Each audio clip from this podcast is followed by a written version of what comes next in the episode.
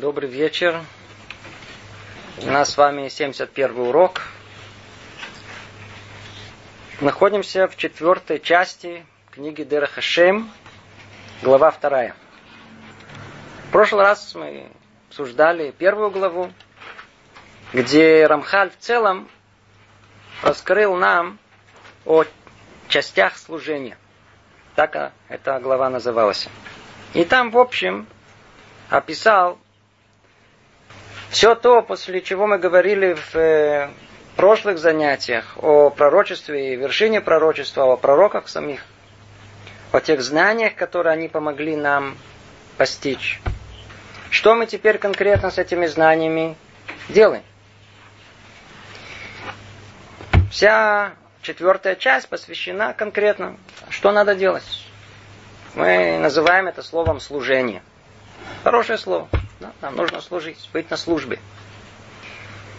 И в прошлый раз мы говорили о этих частях. Глава начиналась со слов.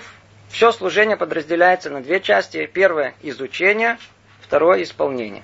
И дальше, в общем, в общем, разложил все части исполнения. То, же, то, что касается изучения, мы начнем говорить об этом сегодня – когда мы говорим о изучении, то мы имеем в виду изучение Торы. Говорит Рамхаль так. Изучение Торы вещь необходимая, поскольку без него невозможно постичь исполнение. Ведь если человек не будет знать, что ему приказано исполнять, как исполнить. Мы сейчас с вами начнем э, главу, очень-очень важную и центральную.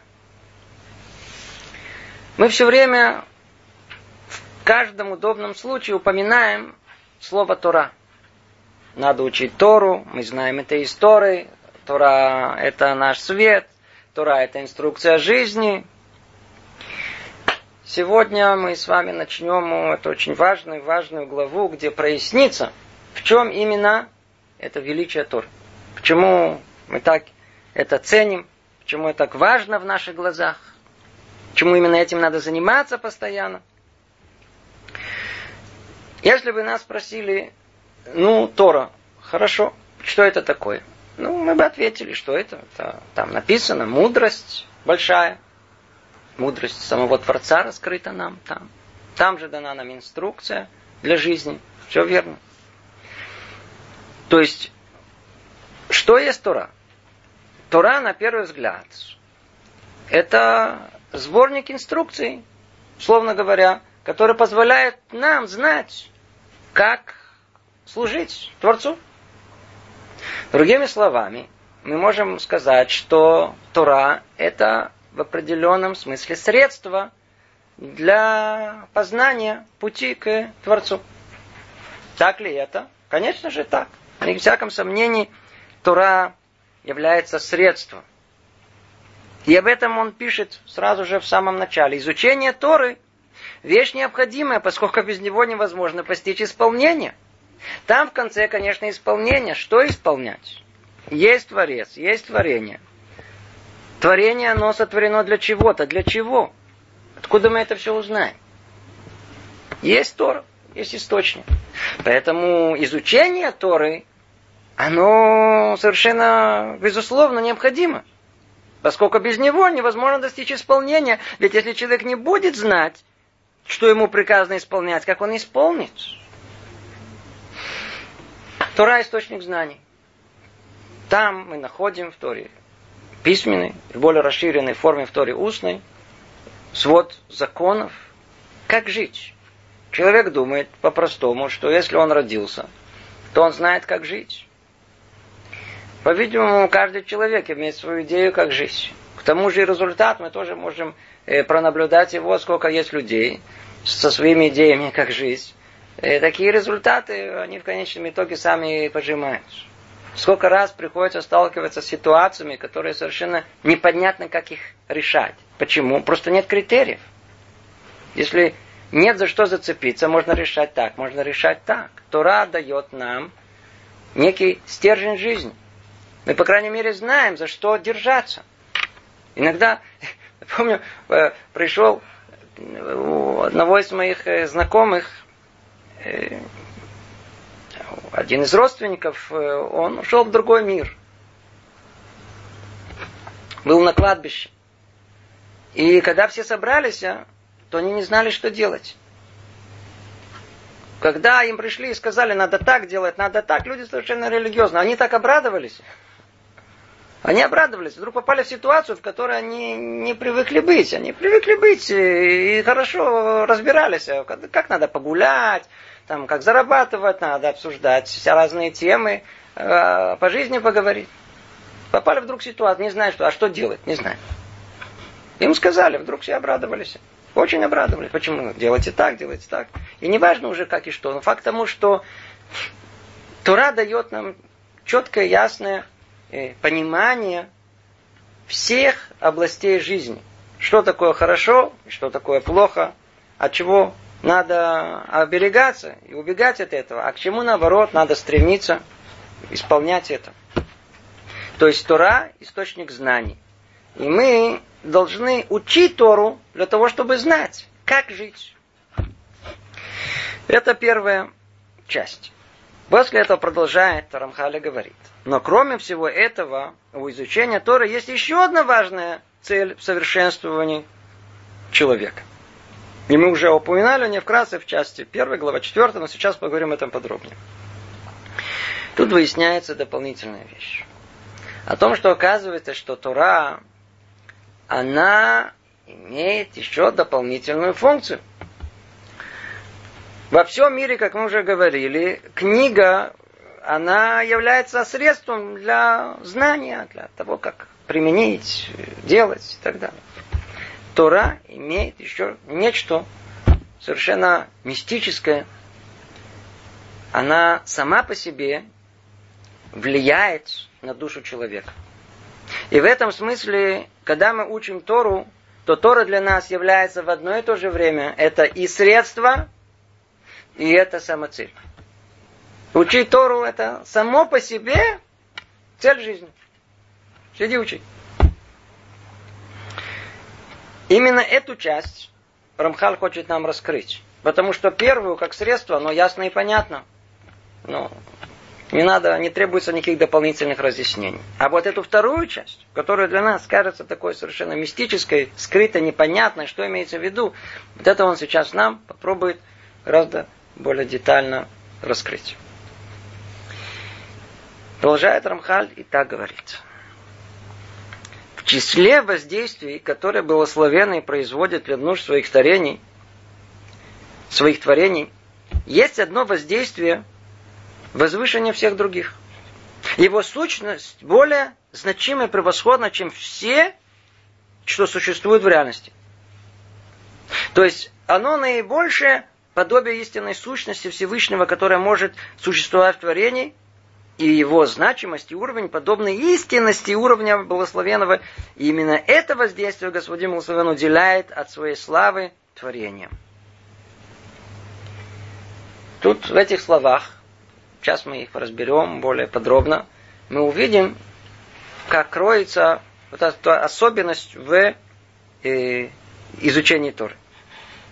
Начинает он с напоминания того, о чем нам говорили в том самом, в той самой первой части, главе 4, о строении всего мира. Когда мы там разбирали строение всего мира, то, может быть, пробуждался вопрос, для чего нам это надо знать? Может быть, может быть, не то, что может быть, а одно из. Для того, чтобы тут, когда мы хотим понять, в чем особенность изучения Торы, достаточно теперь уже упомянуть это в одном слове, намеком. И будет уже достаточно. Почему? Базу, мы уже, базу понимания мы уже построили. Тут достаточно только упомянуть. Что? Говорит Рамхаль, в числе воздействий, которые благословенные производят для множества своих творений, есть одно воздействие возвышения всех других. Что это означает? Это значит, что, снова напоминаем это, о том, что в мире есть два основных воздействия, два основных движения сверху вниз и снизу вверх. Есть то, что приходит от, исходит от самого Творца. Это вся витальная сила этого мира, включая человека. все благостояние, которое спускается в этот мир. А с другой стороны, своим поведением человек также создает определенную духовную сущность, которая как бы влияет на то, что происходит вверху. Разбирали это очень подробно, надеюсь, что вы все это все помните. Так вот, из того влияния, которое приходит из духовных миров на человека, есть одно, которое оно отличается самым существенным образом от всех остальных. Она, ее сущность более значима и превосходна, чем все, что существует в реальности. То есть оно наиболее подобие истинной сущности Всевышнего, который может существовать в творении. Оно подобие истинной сущности. Помните, мы разбирали, что влияние Творца на этот мир, оно опосредованное. Оно происходит через много-много цимцумим, через много ограничений. Разбирали о том, что это влияние происходит, проходит через много-много э, уровней, э, мы их называли малахим, неких духовных субстанций, через которые это все влияние приходит в этот мир. Другими словами, этот мир не может получить непосредственное влияние Творца.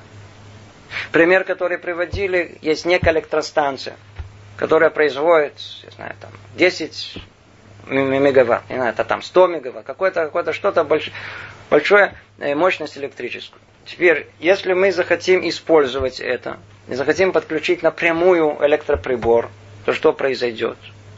По-видимому, от этого прибора со всем нашим хорошим желанием ничего не останется. Сгорит не только он, скорее всего, еще и весь город, в котором этот холодильник находится, который мы захотели подключить. А что нужно? Нужно какой-то трансформатор. Нужно это напряжение снять, чтобы можно было его вообще каким-то образом получить. То есть влияние Творца на этот мир, оно идет через некое подобие, как бы условно говоря, этих трансформаторов, которые позволяют нам вообще воспринять хоть как-то влияние Творца в этот мир. Это как невозможно смотреть на солнце, нужно черные очки. Нужно что-то, что эти, эту силу и мощь этого света чуть-чуть преуменьшить, чтобы можно было вообще воспринять, чтобы это было согласно нашего возможности восприятия. Так устроено влияние Творца на этот мир во всех областях. Кроме одного. Кроме изучения Торы. Тора воспринимается в этом мире непосредственно от самого Творца. Это единственное, что влияние есть прямое. Поэтому он говорит, что в этом есть наибольшее подобие истинной сущности Всевышнего, которое может существовать в творении. В этом творении есть все время подобие. Ну, ну, подобие, после всех этих ограничений приходит какое-то подобие, конечно. Туда Луэль. Но самое подобие, которое только может быть, наибольшее, естественно, что это не сама сущность Творца, естественно, что об этом мы не говорим. Но и наибольшее подобие, которое может быть влияние Творца на этот мир, это только при изучении Торы. Только тогда человек, сейчас мы поймем, как это происходит, когда, как дальше сейчас прояснится, когда он произносит и понимает, и сейчас разберем это, что это значит, только тогда он получает непосредственное влияние, как будто от самого Творца. Снова прочтем. В числе воздействий, которые благословенный производит для нужд своих творений, есть одно воздействие, возвышение всех других, и его сущность более значима и превосходна, чем все, что существующее в реальности. То есть оно наибольшее подобие истинной сущности Всевышнего. Это не то, что оно выше, оно совершенно другое. Она подобна, наиболее подобна истинной сущности Всевышнего, которая может существовать в творении. И его значимость и уровень подобны истинности уровня благословенного. То есть значимость этого изучения Торы и того, что с этим связано, это подобно истинности уровня самого благословенного. И именно это воздействие Господин благословен он уделяет от своей славы творениям. Тут э, пропустили одно слово при переводе. Э, на, в оригинале сказано Шемехалек Адон Идбарах Шмо Ми Кводо в Икаро. перевело слово «квадо» и не перевели слово «икару». Сказали, он уделяет от своей славы, а как перевести слово «вейкаро», это очень тяжело перевести на русский язык. От слова «йокер» э, дороговизна. Другими словами, вайкар, то, что мы говорим на нашем языке, это ценность. Тут слава и ценности. То есть Творец, как бы, когда человек изучает Тору, то он как бы получает от самого Творца часть его славы и часть ценности этого в этом мире. Как будто сам Творец ему дает подарок. Тут так и сказано о том, что Михалек, он как бы дает ему хелек, дает ему часть от себя в этот мир. Вся жизнь человека в этом мире – это желание приблизиться к самому Творцу. Как можно приблизиться? Мы об этом много-много раз говорили. Одна единственная возможность – уподобиться Ему. Насколько Он милостлив, ну, и мы должны стараться в этой какой-то мере быть милостливым. Он долготерпимый, как сказано, и мы должны быть такими же. Чем больше мы сможем удостоиться и быть частью его, тем больше мы приблизимся. В этом смысле, и только в этом смысле, мы употребляем слово совершенство. Чтобы говорить о слове совершенства, сейчас которое мы будем много раз повторять, э, и оно уже упомянуто у нас тут о том, что э, Тора имеет два, две составляющие. Одно, как мы сказали, это средство, мы посредством этого знаем, а второе, мы приходим к совершенству посредством Торы. Что значит совершенство? Совершенство предполагает, что у нас есть некий эталон, и мы, чем ближе будем к этому эталону, к этому идеалу, тем более мы будем более совершенны. И это та самая, то самое служение, которое э, человек должен э, сотворить. Это та, тот путь, по которому человек должен идти в этом, по этому миру. Приближение к совершенству. И вот что мы видим. А тут сам Творец, он как бы дает нам возможность приблизиться к Нему. Он как бы вкладывает в нас уже часть Него, когда человек учит Тору. Он дает нас, нам микводо. Микводо, в принципе, кводо, это есть, это основное совершенство, абсолютное совершенство Творца. Это есть кого-то, это почесть, это слава его. Понятие это, это очень глубокое понятие. Оно тут употребляется одним словом. Если бы начали бы его разбирать, бы нам не хватило бы 10 занятий. Это очень-очень, это термин. Это термин кводаши. То же самое в Икар. То есть есть как бы абсолютное совершенство, оно называется кавод. Если мы подумаем, тоже намек на это просто, когда сущность человека это кавод, это его значимость, верно? Это его ощущение его значимости, это почесть его. У нас говорят так, заберите у человека весь его ковод, не останется человека, ничего не останется. То есть ковод выражает, а, а вот эта почесть человека, это, она выражает суть его. Вот эту суть, как бы, Творца, он нам дает. А икар это оценка этого совершенства. И это тоже он нам дает в качестве подарка. Э, мне кажется, должно быть более, если может чуть абстрактно, как мы можем это понять. Пример с отцом и сыном. Предположим, что э, отец обучает своего сына уму-разуму. И что хочет отец? Предположим, что он сам человек мудрый. Чтобы сын шел по пути советов отца. Теперь скажите, когда будет отец доволен? Тогда, когда сын будет э, исполнять волю своего отца. Когда сын выполняет и идет по этому пути, это радует своего отца. И не только радует. Это и что? Это, это ковод его. Это его э, гордость. Посмотрите, какой у меня сын. Посмотрите, какому пути. Посмотрите, как я его, как я его обучил. То есть он вложил в него это, это, это, эту почесть. И когда сын, и он эту почесть, он сам идет по этой почести э, по миру, то это возвращается куда? К самому отцу. Отцу, отцу хорошо от этого. И что это делает в конечном итоге? Сближает их. Кто подавливает их. Сын идет по пути отца.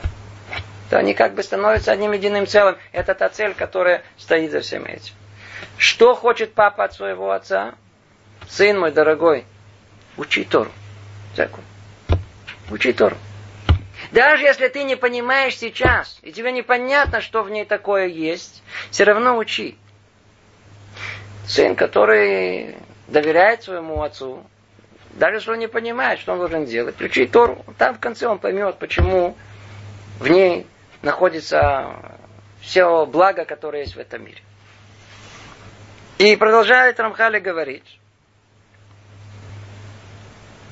Вторые есть два аспекта. Произнесение и познание. Игайон у Аскала. О чем речь идет? Когда мы говорим об изучении Торы конкретно, более, что мы должны делать? Первое он говорит, это игайон, от слова лехагот, вагита боемам лайла, то есть произносить Тору. В скобках замечу, что для нас более близко э, прочтение внутреннее. То есть мы читаем как бы в сердце, про себя по-русски говорят. Оказывается, что это не в зачет. Конечно же, конечно же, э, время от времени можно как-то сосредоточиться, пробежать глазами для того, чтобы уловить какую-то суть. Но оказывается, то, о чем тут говорится, то самое благо, которое Творец дает, мы сейчас только начинаем э, перечислять, а дальше вообще скажем об этом очень-очень конкретно. Есть этому условие, этому благу, которое мы можем получить от Творца, если будем учить Тору. С чего все надо начинать? Тору учат вслух. Обратите внимание на какая колоссальная разница между университетской библиотекой и Ешивой. Зайдите в библиотеку, там тишина, слышно, как муха пролетит. Кто-то там, книга у кого-то упадет, раз, раз смотрит, кто упал, что случилось. Зайдите в Ешиву, если та, та там бомба может разорваться, никто не обратит внимания. Шум, гам, все кричат, все спорят, все, все, все. учат вслух. Это даже просто в мозгу другое место. А говорить вслух это в каком-то смысле творение. Это что-то совершенно другое. Поэтому обязывают наши мудрецы Тору учить вслух. Это лагот. Произносить. Это первое. А второе, когда мы изучаем Тору, недостаточно ее произносить, что мы должны еще его, ее и познавать. То есть понимать содержание того, что мы э, изучаем. Обратите внимание, что эти два аспекта, они выделены каждый по отдельности. Это означает, что если мы даже не понимаем, точнее, понимаем минимально, это тоже уже имеет какое-то мистическое значение. Уже тоже что-то там сверху может приклеиться к этому. Продолжим, что он говорит. Мы уже объяснили выше, что господин, благословен он, составил собрание слов и речений. Пять книг Торы, пятикнижнее Маше, и следующие за ним по уровню книги пророков и Писания – и связал с этими книгами это воздействие таким образом, что когда я буду читать слух, это воздействие привлечется к произно... произносящему их при условии, что это произнесение будет совершаться в, в отведенных ему границах, которые мы объясним дальше. Ну, все очень хорошо. Что мы сейчас до этого сказали? Что у Торы есть какое-то мистическое влияние на самого человека. Когда человек изучает Торы, он как бы получает часть самого Творца в этом мире. Согласно этому и благостояние, которое есть и спускается свыше, оно как бы непосредственно. И оно э, совершенно по-другому, совершенно другому по другому качеству влияет на душу самого человека, который это изучает. Как Тору учат? Надо ее произносить и надо ее понимать. Что за Тора? Он говорит – для этого составил Творец собрание слов и речений, пять книг Торы, пятикнижья, и следующие за ним по уровню книги пророков и Писаний. И связал с этими книгами это воздействие таким образом, что когда я буду читать слух, это воздействие привлечется к произносящему их При условии, о котором будет э, сказано дальше. То есть, что это означает? Тут может быть два слова, чтобы как-то это понять, что это означает. Тора, о которой идет речь, это не еще какая-то книга. И это вообще не книга. Когда мы держим Тору, действительно у нас некий самообман того, что мы просто держим какую-то книгу, она просто в таком же переплете, похожа на, похожа на все остальное, похожа на обыкновенные книги. Сказано о том, что Творец смотрел в Тору и творил мир. Одна эта фраза должна сделать просто переворот мысли в нашей голове. Что значит смотрел в Тору и творил мир? Мы э, учим Тору, там описываются события, которые они совсем-совсем после того, как мир был сотворен. О чем речь тут идет? Всякие описания, что произошло с Авраамом, нашим праотцом и праотцом Исхаком, и праотцом Яковом, все последствия всего, что там, после всего, что там описано. Что значит смотрел в Тору и творил мир? Порядок он совершенно другой. Понимание слова Тора, тут, в принципе, нужно сделать огромное отступление, но мы его уже делали много раз. Кто внимательно слушает, он уже понимает, о чем речь идет, потому что мы в предыдущих главах много-много раз об этом говорили. А, а понимание слова Тора, это ора, это, это, в принципе, тот самый ор, это тот свет, который изначально Творец сотворил в этом мире. Этот потенциал этого мира – его называют всего мира со всеми возможностями, которые в нем есть, его называют Тора. В эту Тору смотрел как бы Творец и творил мир. Она, она, она, она состоит из букв. Мы тоже много говорили. Это некие... Все должно состоять из каких-то единиц, из каких-то основ, из э, кирпичиков, на которых все должно строиться. Мир был порожден, Барух Шамар Ваяолам. Благословенен тот, кто сказал, и был сотворен мир. Мир был сотворен этими энергетическими единицами, э, буквами. Так был мир сотворен. Он был сотворен из этого света, куда Творец как бы смотрел туда и творил этот мир, творил эти буквы. Это был потенциал всего мира. Тора существовала до того, как этот мир существовал. Это основа с него, то есть с точки зрения причинно-следственных связей, вначале была Тора, а потом, потом был, был сотворен мир.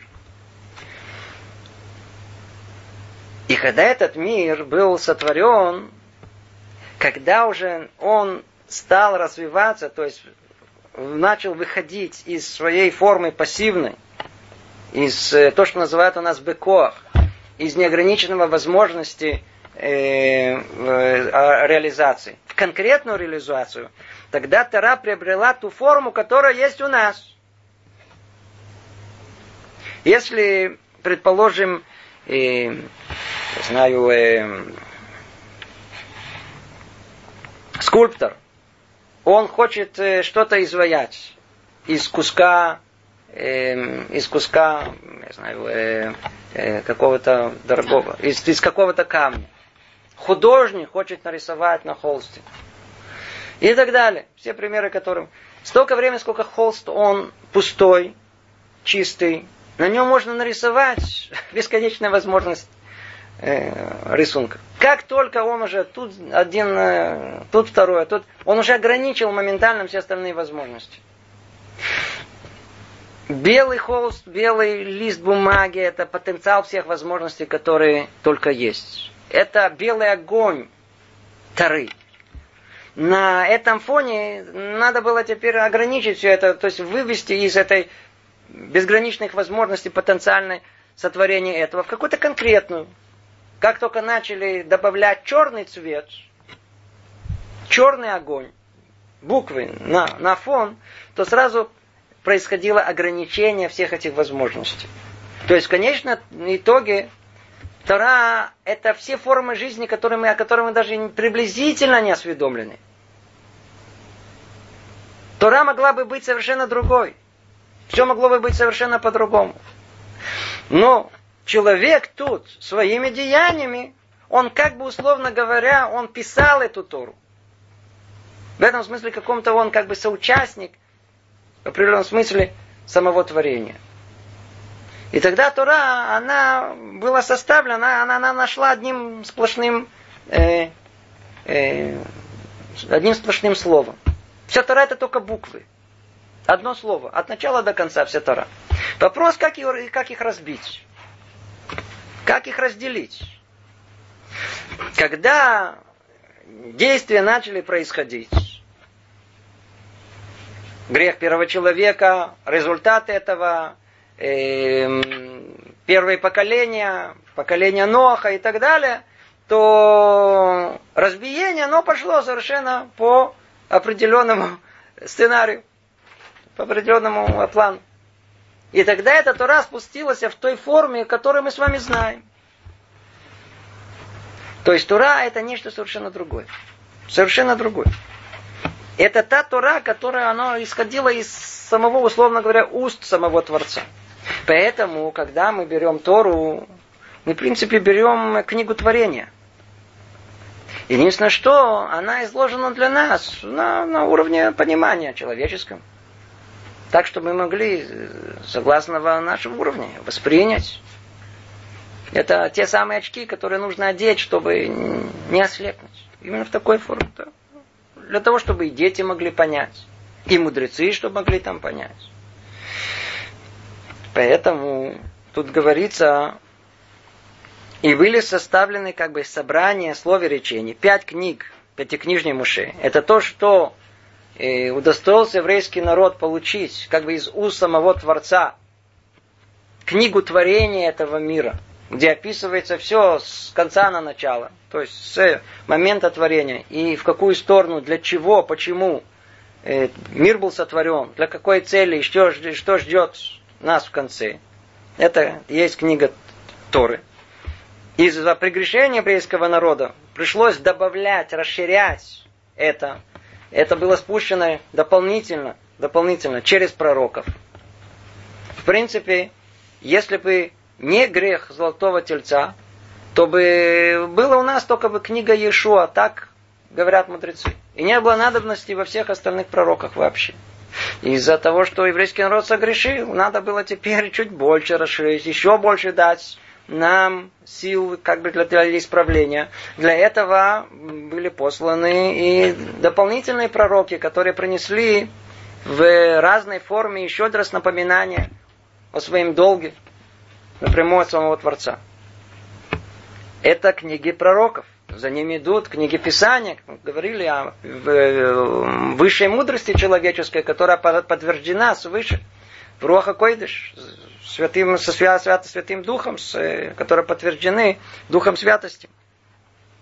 И вот эти книги, так как они изошли от самого Творца, связал эти книги воздействием таким образом, что когда я буду читать вслух, когда я буду читать вслух, это же те самые кирпичики творения Вселенной. Это те же самые, которые, как сказано, Творец э, смотрел в Тору, он как бы читал в Тору и творил мир. Человек тут в этом мире сидит, смотрит Тору, читает Тору, произносит ее и как бы творит мир. И связал с этими книгами это воздействие таким образом, что когда я буду читать вслух, это воздействие привлечется к произносящему их привлечется, тогда он получит вот этот хелик элока мимар. Он тогда получит часть это, это части самого как бы Творца, условно говоря. Получит это как бы получит то влияние непосредственно от самого Творца. И все это при условии. Естественно, что это не речь идет о простом, что мы начнем, так сказать, почитаем. Сейчас будем об этом говорить. Тут много условий. Сейчас дойдем до них. Но только сначала надо понять, величие того, что есть Тора и что мы можем получить. Продолжает Рамхали говорить. Но много уровней есть в этом воздействии. Как и во всех остальных воздействиях и явлениях реальности. И эффект произнесения и познания подразделяется, как сочла то подобающая мудрость. Один вид произнесения притягивает воздействие определенного уровня, а другой воздействие другого уровня. И аналогично в познании. Но нет в изучении Торы элемента, который не притянул бы один из уровней из уровня этого возвышенного воздействия, если, бы, если будут выполнены необходимые условия. Снова все при условии что? Что он говорит? Делает следующий шаг логикой рассуждений. Итак, человек, который учит Тору, еврей, который учит Тору, может удостоиться присутствия как бы самого Творца в этом мире, в нем самом. Он удостаивается, как мы сказали, это посредством того, что он произносит Тору, весь Танах, Тора, Навиим, Ктувим, пророки Тора, пророки Писания, и познает, понимает это. Продолжает Рамхали говорит, но знаете, что, что и в произношении, даже в произношении, и в познании есть много-много уровней. Надеюсь, что каждый из вас понимает о том, что можно прочесть это бррр, можно прочесть более э, четко и более ясно, а можно прочесть точно слово в слово. Иногда вы слышите, как иногда Тору читаешь. Иногда Тору можно просто прочесть так, что с трудом понимать, о чем речь идет. Иногда можно понять. Но иногда есть даже называется таамим, знаки констелляции, знаки, которые помогают нам как бы поднять голос, как бы пропеть эту Тору, как бы э, подчеркнуть дополнительный внутренний смысл, который есть в каждом предложении, как бы раскрыть этот смысл. О, это значит, совершенно другого уровня прочтения. То есть есть много-много э, уровней произношения Торы. Точно так же есть много уровней понимания этой Торы. Один понимает согласно своего понимания, другой чуть повыше, третий, четвертый и так далее. Говорит тут Рамхаль, надо знать, что много уровней есть в этом воздействии, как и во всех остальных воздействиях явления реальности. Эффекты произнесения и познания подразделяются, как сочла то подобающим э, высшей мудрости. Один вид произнесения притягивает воздействие определенного уровня, а другой – воздействие другого уровня. Другими словами, как только мы занимаемся Торой, ничего впустую не уходит. Не уходит. Иногда мы видим человека, сидит, читает или что-то бормочет себе. Как, что он тут делает? И при этом там еще туда-сюда, туда-сюда. И у нас такое, может быть, в сердце какое-то пренебрежение. Так ты относишься к Торе, так ты, так ты... Он сидит где-то и смотрит по сторонам, и читает, и отвлекается. И мы видим, что какое-то какое даже какое-то пренебрежительное отношение есть. Смотрите, что происходит. Что говорит нам Рамхаль? Говорит о том, что, знаете же, всему есть свой уровень влияния на этого мира. Всему есть свой уровень восприятия той части, которую Творец хочет нам дать. Есть кто меньше, есть кто больше. Но в любом случае, кто меньше, получит меньше, но получит. Кто больше, получит больше. Один вид произнесения притягивает воздействие определенного уровня, а другой воздействие другого уровня. И аналогично в познании. Все согласно тому, где мы находимся в этом произнесении и в этом познании. Но нет в изучении Торы элемента, который не притянул бы один из уровней этого вызванного воздействия, если будут выполнены необходимые условия. Еще раз, еще раз, еще раз. Для нас это должно быть для того, как бальзам на сердце. Это самое радостное событие, которое, мне кажется, мы должны были услышать. Хотели бы услышать. Есть иногда люди приходят, и с трудом они хотят что-то понять. Тяжело понять. Услышал, заснул, проснулся, снова что-то услышал, снова или пытается, непонятно, не может составить, но пытается. Вы видите, что тут сказано? Нет в изучении Торы элемента, который не притянул бы один из уровней этого возвышенного воздействия. Это не то самое, которое, о которое все время говорим, о великом, но что-то есть. Что-то уже есть. Что-то малое, но приклеивается. Хорошие новости. Это как-то спокойнее. Но сейчас дальше будем учить, нельзя успокаиваться. Почему? Потому что так можно только начать. Если так мы продолжим, и все время так будем, и не знаю, и не будет какого-то э, подъема, продержаться долго не сможем. Но зато называется Катош Бруху ломы капех харабриот. Он, он не обходит э, вознаграждение людей за их старания. Если человек приходит и что-то пытается, то уже что-то ему полагается. Нет в изучении Тора элемента, который не притянул бы один из уровней этого возвышенного воздействия. То ли так читаешь, то ли так читаешь. Естественно, у каждого на своем уровне что-то от этого э, величия и от ценности Творца, что-то приходит к нему в его душу. Продолжает Рамхали говорит, очевидно, что с возвышением, познанием увеличивается уровень привлеченного воздействия. То есть все ясно и очевидно. Сколько работаешь, столько и заработаешь. Согласно усилия человека и результат. Насколько он улучшит свое произношение, насколько он углубится в познании, настолько он привлечет воздействие Творца в этот мир в большей степени. Тот, кто понимает только язык Писания, не равня тому, кто понимает его смысл. А тот, кто понимает поверхностный смысл, не сравнивается с тем, кто проникает вглубь. А тот, кто углубляется лишь чуть-чуть, не сравнится с тем, кто достигает значительных глубин. Видите, тут раскрывает нам Рамхаль э, уровни, уровни, уровни. Ну, у кого внимательный слух, он тут же обращает внимание, что он, э, когда произносит это и формулирует, э, то у него есть четыре уровня тут, которые должны вам тут же э, намекнуть. Видите, это гениальность э, Рамхаля говорить о вещах скрытых самыми простыми словами. Он на что намекает? Что есть познание Торы, то, что мы называем пардес. Есть пшат, простое понимание.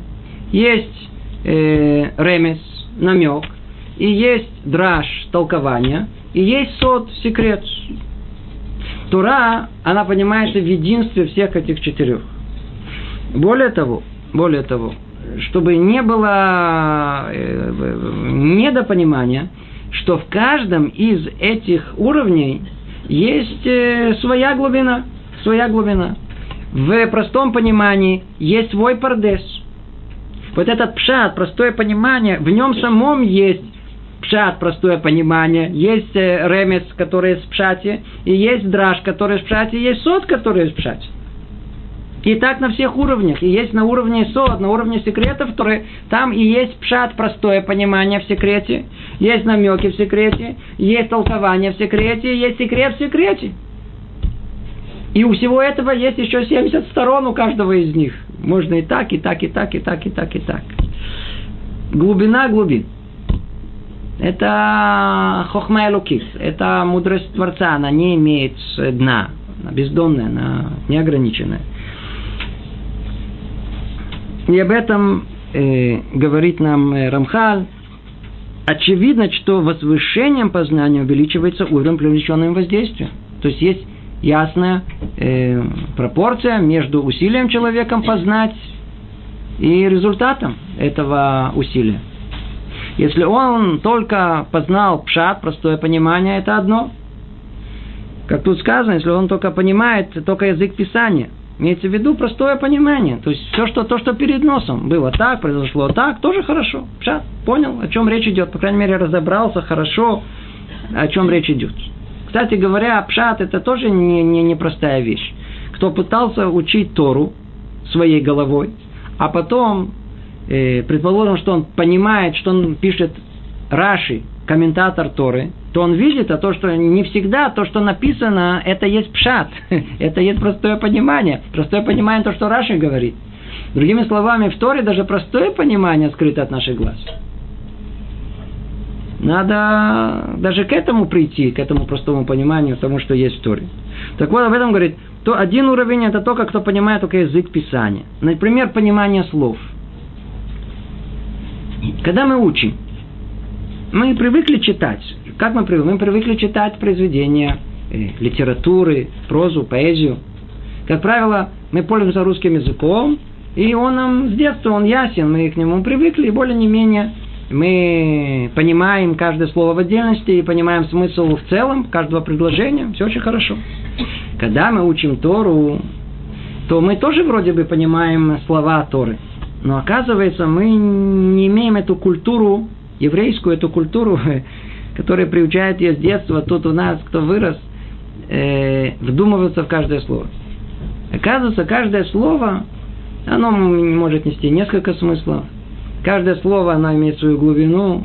Когда мы учим, то, как правило, мы берем какое-то предложение. И начинаем каждое слово вначале э, разбирать. Просто смысл этого слова. Иногда, иногда мы его читаем, понимаем неправильно. Поэтому порой нужно просто углубиться, остановиться, посмотреть в корень этого слова. Посмотреть однокоренные, однокоренные слова, которые позволяют нам увидеть глубину этого слова. Кто проделает это, увидит о том, что Вначале он прочтет предложение просто так внешне. А после этого, если он начнет углубляться в каждое слово и снова прочтет это предложение, у него смысл будет совершенно э, другой, гораздо глубже. Это уже даже на уровне чего? На уровне только произношения. То есть, когда, как он говорит, понимает только язык Писания. Следующий уровень, который понимает поверхностный смысл. Другими словами, он понимает намеки отсюда туда, отсюда сюда. И за этим стоит еще более глубокий смысл. Это возможность вытащить из этого толкования некая как бы э, мораль всей басни. То есть то вывод, который практически исходит из притчи. Толкование. И за всем этим, естественно, что тот, кто достигает значительных глубин, то, что совершенно все спрятано за этим. И надо просто знать, что э, так понимается вся наша реальность. Приведите мне любой пример из жизни, вы увидите, что в нем есть пардес. Мы просто не, не замечаем, не задумываемся за этим. Хотя, в принципе, каждый нас, если нас дернуть и переспросить, то мы вполне в этом э, во всем находимся. Любое событие. Человек выходит из дому, и, я знаю, там сосед э, в это время поливает э, цветы, и на него все выливается. И он облил его водой. Ну, какой пшат? Какое простое понимание этого. Ты чего? Ты что, не видишь? И меня облили, теперь надо менять э, одежду. Простое понимание, отношения. Он нехороший человек. Я ничего тебе плохого не сделал и так далее. Все. Простое понимание. Теперь, что нам это намекает? Каждый из вас может понять, что подобное, что произошло. Но что это может намекать нам? Смотри, в следующий раз, когда ты выйдешь, может быть, э, заранее посмотри, так сказать, что там происходит, можно надо выйти э, с другой стороны, может быть, не в это время, вот. А есть намеки на, на, на, на других соседей, может быть, тоже теперь надо, надо оберегаться, может быть, этот не накапает на голову, а может быть, с другой стороны что-то там обольет тебя. Надо, намеки этому есть. Из этого можно сделать целую дрошу, можно сделать только, только целое толкование. А, вот он какой, а, вот как. Так он, так он э, э, э, что-то против меня имеет. Он наверняка ждал, что я выйду, и тогда он специально это стал поливать э, эти цветы. Он, и тогда мы можем из этого раздуть и раздуть и раздуть. А что за этим стоит теперь? Какой сод? Совершенно другой, который не находится в этой реальности. Какой? эгоизм человека. Что-то абстрактное, такое общее, которое где-то там спрятано, там внутри, и мы когда говорим о нем. На человеке нет эгоизма. Где оно? Это понятие совершенно абстрактное, которое, которое только выражение этого э, в, этом мире есть. Но оно где-то там, там наверху, что-то мое, мое. Я, я, не, я не думаю о других людях. Я не думаю, почему? Потому что я эгоист, там есть какая-то сила э, духовная, которая заставляет человека не думать о других. И неважно, кто там внутри находит, внутри там ходит, я буду поливать. Почему? Мне нужно цветы поливать. Мне, мне все равно, мне плевать на всех остальных. Так ли это или не так? Мы могли бы это проанализировать и по-другому, или привести более удачный пример, первое, что пришло в голову. Ну, парадес есть во всем. И вот согласно этого парадеса, согласно этой четырех уровнях, на самом деле и гораздо больше, как мы сказали, и устроена вся наша реальность. И естественно, что Тора, она именно так и понимается. И согласно уровню понимания Торы, насколько мы поймем и углубимся и рассмотрим там и то ли намеки толкования или дойдем до самого секрета Торы, согласно этому мы, естественно, и получим и то благо, которое обещано нам при изучении Торы. Продолжает Рамхали говорить, но одним из проявлений доброты благословенного было то, что каждая ступень познания притягивает некий уровень воздействия. Так что всякий, кто познал что-либо из Торы, получит из этого великого воздействия то, что связано с этим познанием. Снова возвращается к тому и говорит, знаете же, вы разобрали пшат, вам полагается по пшату, притянули свое. Разобрали ремес, намек свое. Дроша свое. Каждый тут получит, притянет что-то согласно уровню своего понимания. Тот же, кто не достиг никакого познания, а находится лишь на уровне произнесения, уже одно это станет для него средством получения небольшой доли этого воздействия. Видите, он говорит об этом в явной форме. Человек даже не понимает. Даже пшата не понял. Даже простого понимания нет у него. Но он сидит и произносит Тору. Произносит эти слова святые. Уже одного этого, и что? А, уже это одно станет для него средством получения небольшой доли этого воздействия. Получается, что большинство народа Израиля удостаивается его. Кто меньше, а кто больше. Как только Тора, она часть нашей жизни, то получается, что изучая Тору, в принципе, мы храним этот мир. Почему? Потому что только так присутствие Творца, она может поддерживать состояние этого мира. Поэтому вы найдете в работах наших мудрецов описание, которое на первый взгляд непонятно. Человек сидит Тору, благодаря этому мир существует. Теперь я надеюсь, что чуть-чуть яснее становится. О том, что, что когда они говорят, что если бы евреи бы не учили Тору, мир бы просто бы вернулся в Тогу Вову, в хаос. Вернулся бы в изначальное свое положение. Почему? Потому что бы присутствие Творца в этом мире, оно бы не было бы. А когда человек изучает Тору, он получает, как бы сказать, само присутствие Творца, кого двоекарши, тут в этом мире. Это позволяет этому миру существовать. Теперь он это объясняет, делает следующий шаг, то мы же сказали, в более явной форме.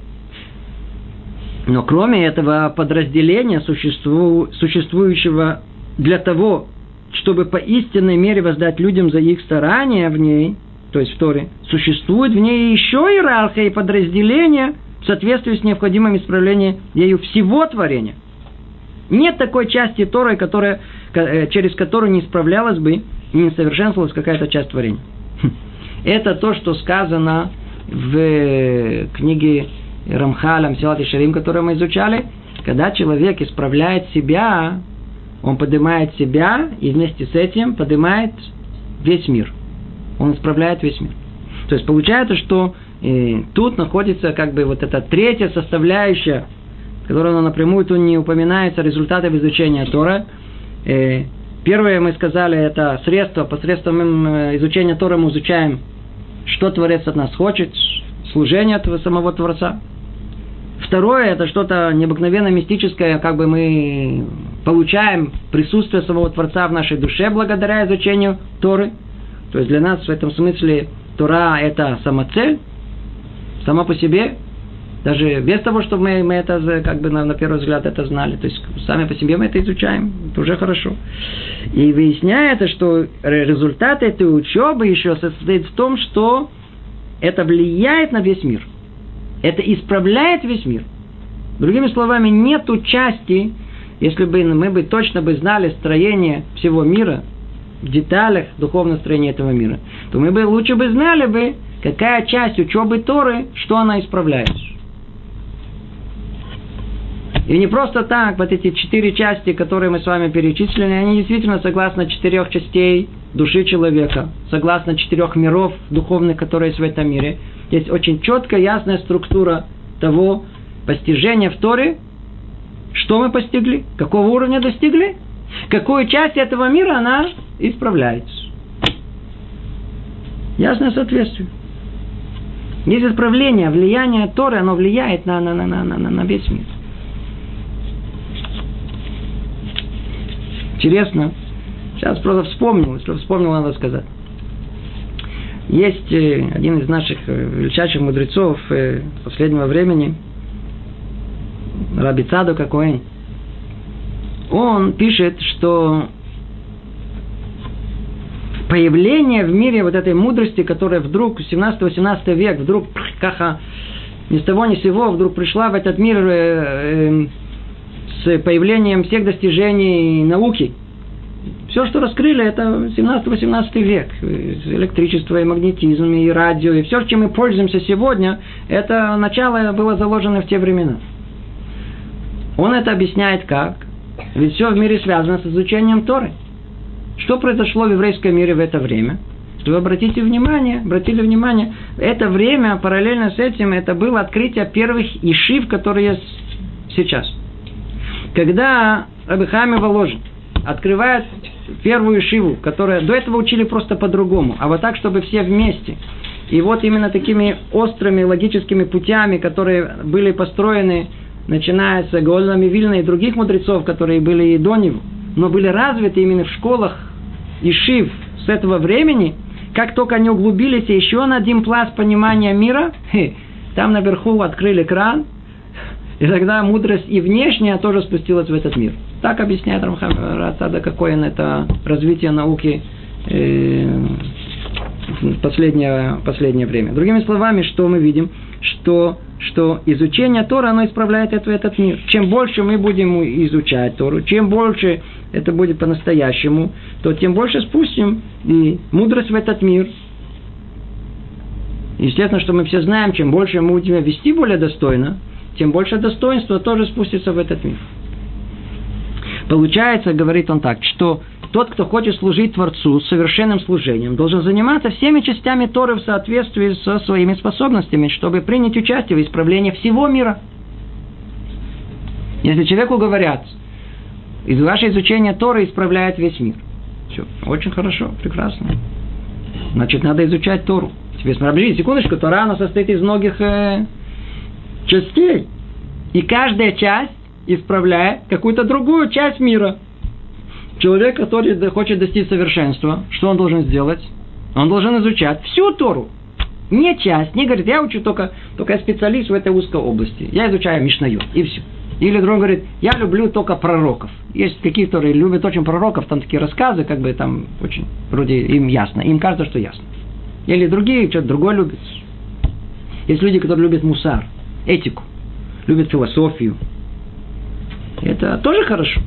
Но в этом нет никакого стремления к совершенству. Потому что вы исправить весь мир. Кто захочет исправить и по-настоящему, достичь совершенства, должен учить всю Тору. Как сказано, продолжает он говорит, учили наши мудрецы в трактате Кедушин, Пусть человек постоянно делит на три части время своей учебы. Треть отведет на Писание, треть на Мишно и треть на Гмару. Эти три части включают в себя всю Тору, и следует разделить между ними свое время, чтобы освоить все их, ничего не пропустив. О, сейчас мы входим в целую тему, которая ну, тут уже и практически связана с нами. Когда мы начинаем изучать Тору, ну, конкретно, что мы должны учить? Перед нами гигантский океан знаний. Есть у нас Тора письменная, ее надо изучать. Конечно, надо изучать. Есть Тора устная, которая состоит из нескольких частей.